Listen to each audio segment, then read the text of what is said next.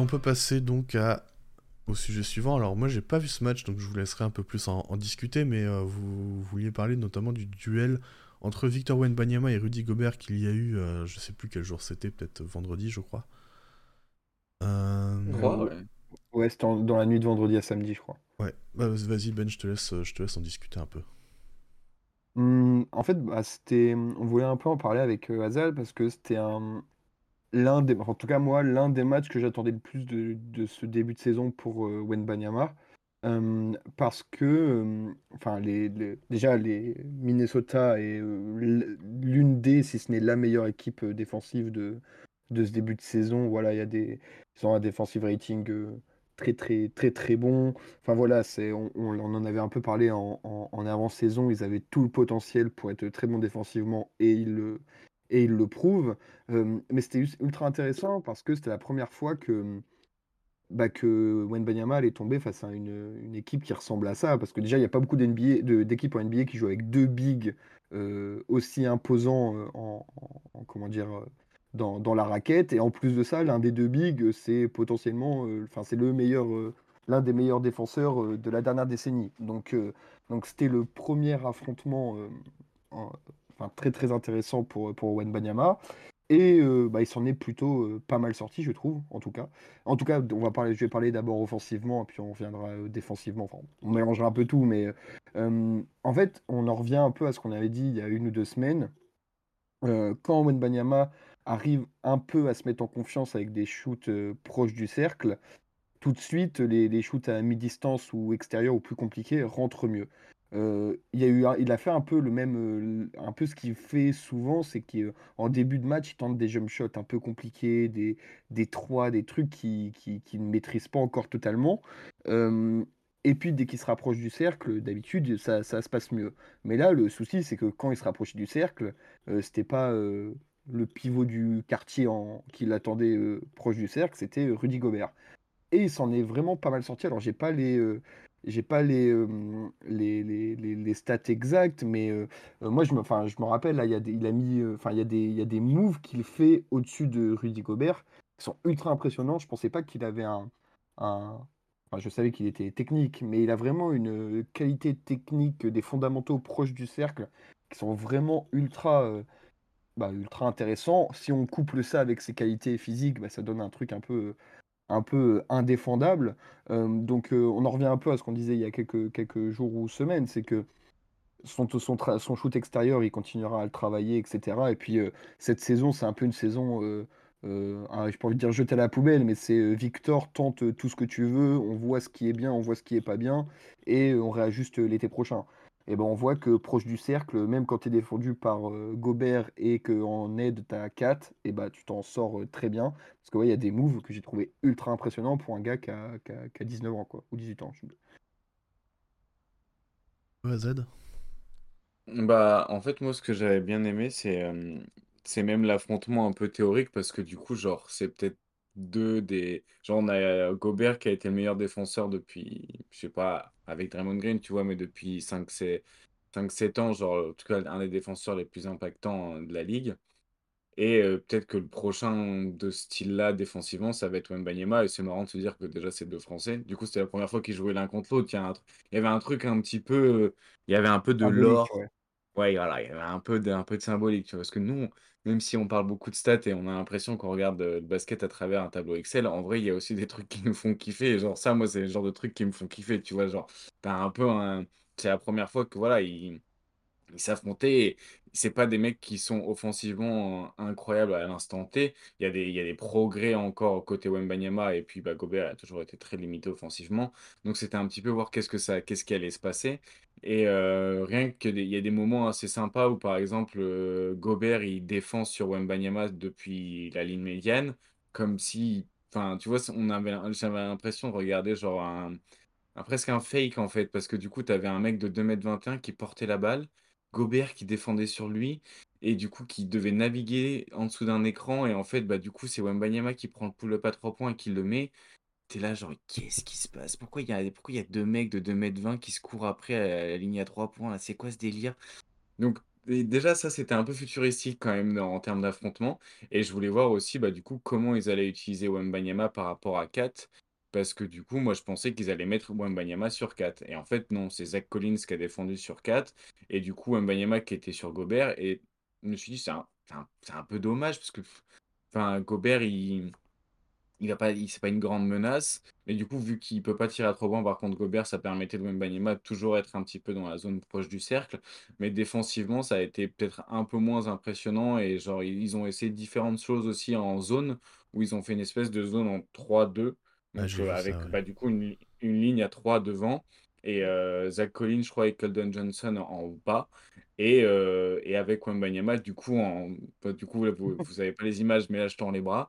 Et genre vraiment qui essaie, voilà, qui essayait un petit peu de, bah, de gêner le point of attack en, en prenant l'espace à la ligne euh, des lancers francs un petit peu. De toute façon, lui, de son bras, il va de la ligne des lancers francs à la ligne à 3 points, donc c'est assez pratique de le foutre ici pour un peu disrupt euh, ce qui pouvait passer offensivement. Mais du coup, voilà, il y a des, il y a des images assez, euh, assez intrigantes et assez futuristiques.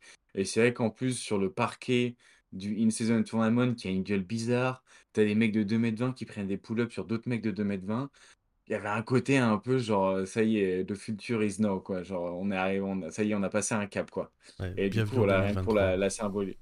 Ouais, c'est ça. Donc pour la symbolique, pour l'aspect tactique et aussi pour bah, l'affrontement Gobert, euh, Gobert-Wembanyama et qu'est-ce que ça va donner dans le futur, moi ça m'intéressait de le regarder. Et du coup, après, je suis allé m'amuser un peu à regarder leurs stats. euh, je voulais voir lequel des deux euh, influençait le plus le nombre de tirs au cercle euh, des adversaires. Donc c'est un, un on-off et à quel point tu fais diminuer la fréquence au cercle adverse. Et ben, Rudy Gobert, il fait moins 6,9 de fréquence au cercle quand il est sur le terrain. Et Wembanyama, il fait aussi moins 6,9 quand il est sur le terrain en fréquence au cercle. Du coup, en plus, c'est trop mignon. Ils ont le même, ils ont la même stat. Du coup, voilà. Moi, ça m'a fait marrer. Et ouais, bon, il y a des trucs qui me font rire, qui sont pas forcément très drôles pour tout le monde. Mais en tout cas, moi, j'ai trouvé trouvé que la symbolique, elle est, elle est assez loin.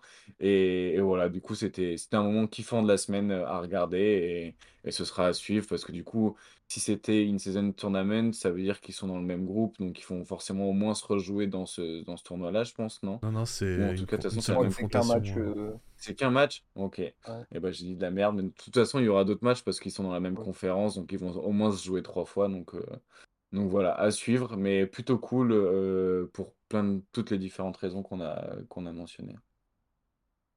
Côté Minnesota, euh, vous avez suivi un petit peu le- leur début de saison?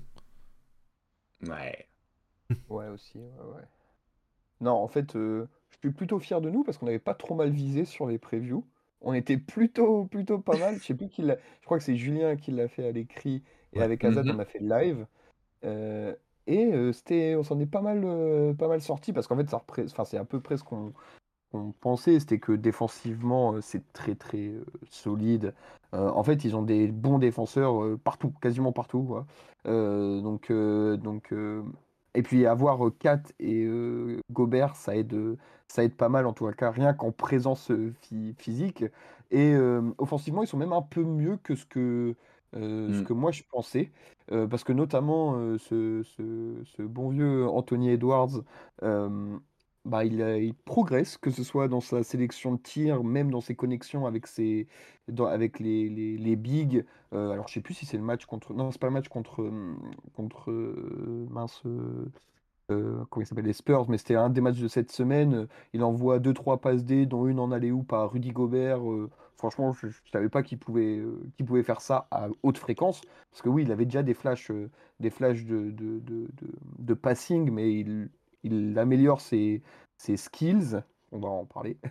Et, euh, et euh, au shooting, ouais, ouais, il rentre. euh, alors, après, ça reste un début de saison, il, il y a eu que 10 matchs, mais il, il choisit un peu mieux, il rentre de façon un peu plus efficace ses shoots.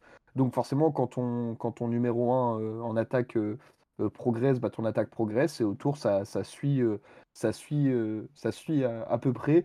Bah, Hazard, il va peut-être revenir sur d'autres d'autres choses, mais il y a juste 4 qui, qui est parfois en deçà, parfois, enfin, un peu, c'est un peu pile ou face. Euh, mais Mm. quand c'est quand c'est du bon côté, bah c'est c'est unique défensivement et intéressant offensivement. Donc, euh, donc voilà. Non, franchement, moi j'aime euh, j'aime beaucoup la, la défense et il y a un indicateur qui est très bon, c'est que c'est la deuxième équipe qui euh, laisse le moins de lancers francs, en tout cas qui fait, le- qui fait le moins de fautes sur tir et du coup euh, en fréquence de lancers francs, bah, c'est- ils sont la, deuxième meilleure équipe défensivement là-dessus. C'est un bon indicateur en vrai, parce que du coup ça c'est pas trop un indicateur de variance par rapport à la réussite à trois points des adversaires ou quoi, c'est vraiment genre est-ce que tu arrives à défendre assez bien pour pas faire faute? Et avec des, des défenseurs. Enfin, Gobert, il a, il a dû rattraper les conneries de Donovan Mitchell euh, pendant, pendant une plombe. Là, maintenant, c'est Jaden McDaniel, c'est Anthony Edwards. Donc, bon, même si je suis pas le plus grand fan d'Edwards, défensivement, quand il veut, genre, c'est vraiment top. Et en plus, bah, Jaden McDaniel, ça permet aussi d'avoir une très bonne défense sur point of attack. Donc, ouais, c'est cool. C'est cool de le voir optimiser. Et moi, j'aime bien quand défensivement, il est avec Kyle Anderson. Et Kyle Anderson a littéralement éteint euh, Jalen Brown sur plusieurs possessions. Et ça me fait mourir de rire parce que tu as l'impression que tu demandes à deux gens, ouais, Jalen Brown, Ky- Ky- Kyle Anderson, genre, euh, c'est quoi le mismatch et tout? Ils vont dire, ah non, trop rapide, Jalen Brown. Mais en fait, c'est pas, genre, Kyle Anderson, en fait, il a une mobilité qui est pas impressionnante, mais qui est intelligente. Et du coup, avec son, son envergure, ouais, c'est ça. Et du coup, même si Jalen Brown, il arrive à faire un mini écart, il l'a il l'a contré comme un enfant de 8 ans contre la planche sur une tentative de drive. J'étais là, genre, oh, putain. Donc, euh, non, non, plus de euh, duo. Euh. Non, mais après, tu vois, c'est moi, je trouve que c'est aussi un bon moyen de mettre en avant que c'est pas parce que Jalen Brown, t'as l'impression qu'il va hyper vite et qu'il saute à 3 mètres au-dessus de tout le monde qu'il va prendre facilement un mec comme Kelly Anderson qui a l'air lent et sans détente, en fait. Genre, plus compliqué que ça, en fait. Ouais. Et euh, donc, ouais, moi, j'aime beaucoup euh, les passages où il n'y a pas 4 défensivement. Et du coup, c'est euh, avec Kelly Anderson qui font la raquette avec Gobert. Je trouve ça vraiment pas mal. Et en plus, ça switch encore plus sur le Jaden McDaniels, Kelly Anderson, Anthony Edwards. Donc, Ouais. donc très bien. Beaucoup de choses chouettes. Ouais, moi j'ai- j'aime bien. Anthony Edwards défensivement sur l'homme, du moins sur ce début de saison. C'est vrai que bah, c'est contre Boston, il a des séquences aussi sur Tatum assez impressionnantes. Donc, donc Alors ouais, qu'il a j'aime bien. 5 fautes en plus. Ouais, c'est ça qui est impressionnant, c'est qu'il a 5 fautes et il va quand même mettre le max de pression sur la balle sur Tatum, qui est un des meilleurs joueurs de ce début de saison. Donc, euh, voilà. Euh, ben, t'avais un truc à rajouter sur. euh, Ou- Ouais, juste pour finir, parce que bah, c'est normal, on parle des, des stars, des gros joueurs. Mais j'aime bien même la rotation un peu plus profonde de Minnesota. Euh, ils ont une rotation à 9, 8, 9 gars. Euh, c'est plutôt, plutôt pas mal, notamment Nasrid, qui en fait, quand tu sors euh, Gobert Mhm. ou Kat ou l'un des deux, bah, tu te retrouves avec un mec, euh, je vais pas dire au- aussi bon, mais qui, qui remplace parfaitement. On a déjà vu des pivots backup cataclysmiques en, en NBA.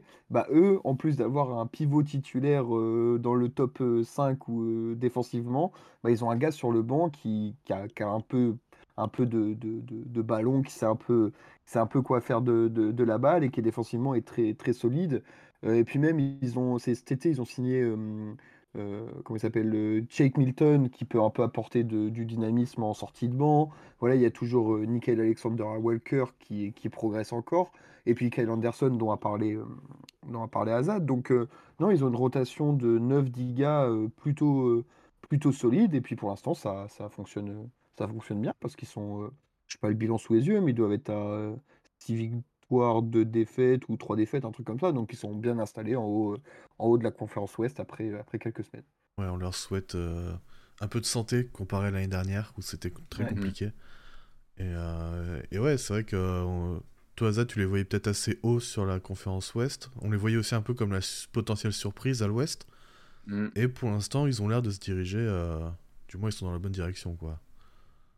Ouais, ouais, ouais. Et ce qui serait dingue, ça serait qu'ils arrivent à trade 4 en saison pour, je sais pas, peut-être plus de profondeur ou pour un, meneur peut-être un peu plus, un peu plus créateur, peut-être pas plus créateur, mais peut-être qu'ils tiennent encore plus la baraque défensivement qu'un vieux Mike Conley, ou peut-être qu'ils trade pour la version jeune de Mike Conley, je sais pas ce que ce serait, mais ou même un, un Marcus Smart, ce serait pas mal en vrai.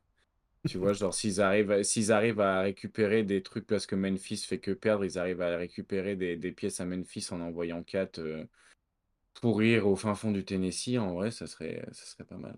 Donc, ouais, moi, pour moi, s'ils arrivent à trader 4 avec, et que Kite a encore un peu de valeur et qu'ils arrivent à faire au moins pas une plus-value, mais à, mieux répartir la valeur d'un d'un 4 qui est pas forcément très bien plugué, je trouve, avec le reste de l'équipe et qui ne match pas tellement défensivement. Offensivement, ça marche quand il rentre ses shoots et qu'il est dedans, mais défensivement, c'est limite plus, une, plus un désavantage de l'avoir parfois. Donc, euh, ce serait trop cool qu'ils arrivent à, le trade et, tu vois, de pousser le. En fait, ils ont tradé tout l'avenir de la franchise pour Gobert. Et en vrai, il y a un an, ça ressemblait à une idée de merde. Il y a six mois encore, c'était pareil. Et là, parfois, tu te dis, ah, ah ouais, en fait, quand tout le monde est en bonne santé et que les gars, ils ont compris un petit peu les limites du. Tout le monde a compris ses limites et ses forces, t'es là, genre, ah ouais, c'est cool en fait. Genre, tu peux faire des trucs très très chouettes. Du coup, à voir. Mais ouais, pour moi, le, ça serait. Ils seront bons, mais s'ils arrivent à faire quelque chose autour de 4 ou alors mieux l'utiliser en interne, peut-être c'est la solution, c'est pas un trade, peut-être c'est de l'utiliser autrement. Mais ouais, même tu vois, les, passages avec Nasrid et Gobert euh, dans la raquette, c'est ouais, ouais, c'est très cool. Donc, euh, donc ouais, il y a des trucs. Ce qui est bien, c'est qu'ils sont vraiment forts et qu'en plus tu dis bah tu peux, tu, ils peuvent peut-être même faire mieux quoi. Donc c'est cool. Ah, c'est ça en fait le problème, leur problème sur la structuration de l'équipe, c'est que ils vont filer, euh, je crois que c'est 70, 70 voire 75% de leur cap à trois intérieurs. Ce qui peut être un problème structurellement, mais euh, on, verra, on verra bien ce que, ce que ça donne avec, euh, avec Carl Anthony Towns.